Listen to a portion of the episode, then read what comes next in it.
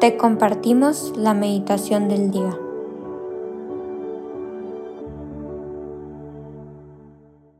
En nombre del Padre, del Hijo, del Espíritu Santo. Amén. Vamos a ponernos en presencia de Dios. Vamos a invocar al Espíritu Santo para que sea Él quien hable a nuestros corazones, quien abra nuestras mentes, quien nos ilumine en cada una de las palabras que vaya a tener esta meditación.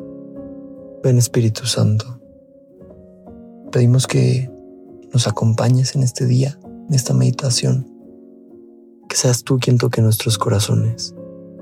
Damos permiso Espíritu Santo de abrir nuestro corazón, de profundizar en nuestra mente. Pedimos, Madre, que nos cubras con tu manto protector que nos acompañes en este día también como esa madre que eres. Y a ti, San José, como ese Padre espiritual, también te pedimos que nos custodies. El día de hoy, jueves 9 de noviembre, el Evangelio que vamos a contemplar es el Evangelio según San Juan, capítulo 2, versículos del 13 al 22. Cuando se acercaba la Pascua de los judíos, Jesús llegó a Jerusalén y encontró en el templo a los vendedores de bueyes, ovejas y palomas, y a los cambistas con sus mesas. Entonces hizo un látigo de cordeles y los echó del templo, con todo y sus ovejas y bueyes. A los cambistas les volcó las mesas y les tiró al suelo las monedas. Y a los que vendían palomas les dijo, quiten todo de aquí y no conviertan en un mercado la casa de mi padre. En ese momento, sus discípulos se acordaron de lo que estaba escrito.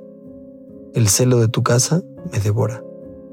Después, intervinieron los judíos para preguntarle, ¿qué señal nos das de que tienes autoridad para actuar así? Jesús les respondió, destruyan este templo y en tres días lo reconstruiré, replicaron los judíos. 46 años se ha llevado la construcción del templo ¿y tú lo vas a levantar en tres días? Pero él hablaba del templo de su cuerpo. Por eso, cuando resucitó Jesús de entre los muertos, se acordaron sus discípulos de que había dicho aquello y creyeron en la escritura y en las palabras que Jesús había dicho. Palabra del Señor, gloria a ti, Señor Jesús.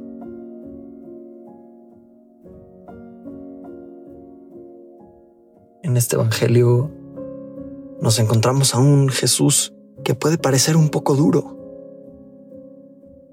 Y es que creo que hay ocasiones en las que Jesús sí nos pide que seamos duros.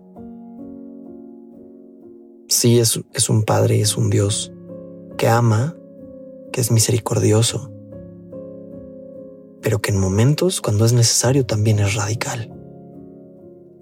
Es radical porque Él no está dispuesto a permitir que conviertan la casa de su padre en un mercado. Así también creo que nos invita con este Evangelio a que nosotros no hagamos de nuestra fe un mercado. Jesús vino al mundo a ser radical, ¿no? Y, y también Él lo dice. ¿Cuánto desearía que la tierra ya estuviera ardiendo, ¿no? Y muchas veces creo que podemos convertir nuestra fe en ese mercado. En ese mercado donde tú compras lo que quieres, al precio que, al precio que quieres. Y quizá nos cuesta un poco más meternos en, cierto tipo de estilo de vida, normas, reglas. ¿no? y pareciera que queremos un Dios a la medida, una fe a nuestra medida. Y aquellas cosas que que no nos gustan las podemos evitar y decir sí, pero de todas formas yo amo a Dios. Y muchas veces creo que Jesús nos llama a la radicalidad. A través del amor, con la caridad siempre por delante.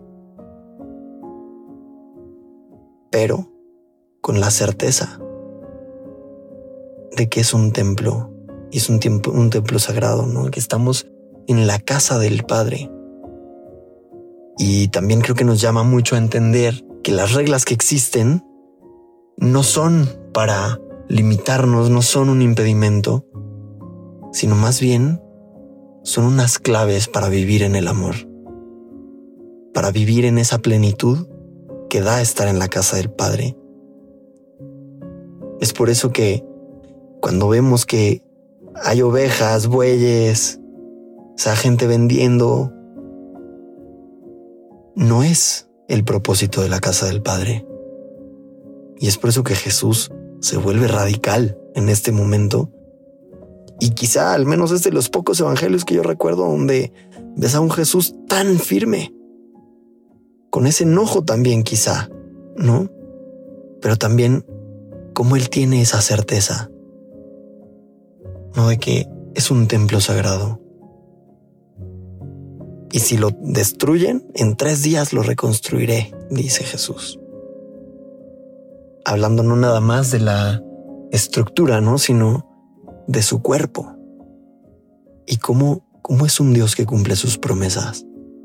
Que no dice las palabras para afuera simplemente, sino que verdaderamente, cuando resucita de entre los muertos, los discípulos recuerdan estas palabras y es verdad, es verdad que reconstruye el templo en tres días con esa misma verdad creo que nos invita a vivir en la radicalidad y a saber que esos mandamientos son unos mandamientos del amor, que no están hechos simplemente para fastidiar la vida, para limitar algunas cosas. No son ese árbol del fruto prohibido que, que dice no, no coman de este árbol, sino más bien es esa invitación a un amor más grande, a un amor eterno, a, esa vivir, vivir en esa plenitud que da estar en la casa del Padre. Te invito a que en este momento le preguntes y empieces un diálogo con Él. Jesús, ¿qué me quieres decir con esta radicalidad? ¿A qué me invitas cuando escucho vivir mi fe con radicalidad? ¿Cuál es ese llamado personal y particular que me haces? que desde luego es un llamado de amor, un llamado a amar radicalmente, a vivir el amor con radicalidad. Jesús, te pido que seas tú quien nos enseñe a amar con radicalidad, ese amor que no tiene límites, ese amor que va más allá. Enséñanos, enséñanos, Padre, a vivir nuestra fe a ser radicales en todo lo que conlleva con la casa del Padre. Una misericordia radical a mis hermanos. Un amor radical a ti en primer lugar. A mis hermanos, a mis cercanos. Enséñanos Jesús a ser radicales como tú lo has sido. Siempre con el amor y la caridad por delante, tal cual como tú lo has hecho.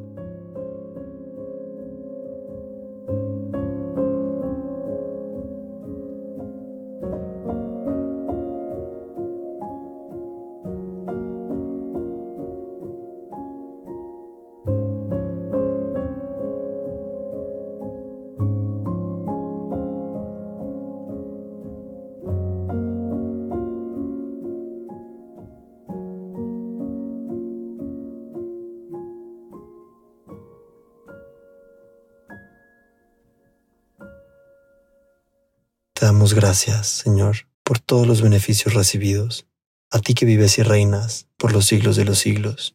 Amén. Cristo, Rey nuestro, venga tu reino. María, Reina de los Apóstoles, enséñanos a orar. En el nombre del Padre, del Hijo y del Espíritu Santo. Amén.